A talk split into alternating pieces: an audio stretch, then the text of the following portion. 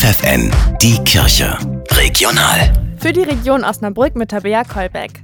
Sie erinnern an das Schicksal der Menschen, die in der Zeit des Nationalsozialismus verfolgt, ermordet, deportiert oder vertrieben wurden.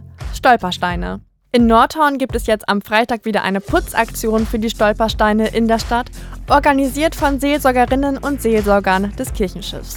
Schon im vergangenen Jahr haben viele mitgemacht. Wenn im Laufe des Jahres die Stolpersteine immer so sehr verwittern und gar nicht mehr ins Auge fallen, finde ich, ist es immer eine super Gelegenheit, tatsächlich mindestens einmal im Jahr dafür zu sorgen, dass es wieder hochglänzend ist. Wir wissen, dass Menschen unter uns lebten, die damals getötet wurden. Und wir dürfen einfach das nicht vergessen. Und wir müssen sehen, dass unsere Kinder, Kindeskinder dieses Gedenken irgendwann auch bewahren. Ich möchte, dass das erhalten bleibt und dass man die Familie nicht vergisst. Anmelden könnt ihr euch unter info@kirchenschiff-nordhorn.de.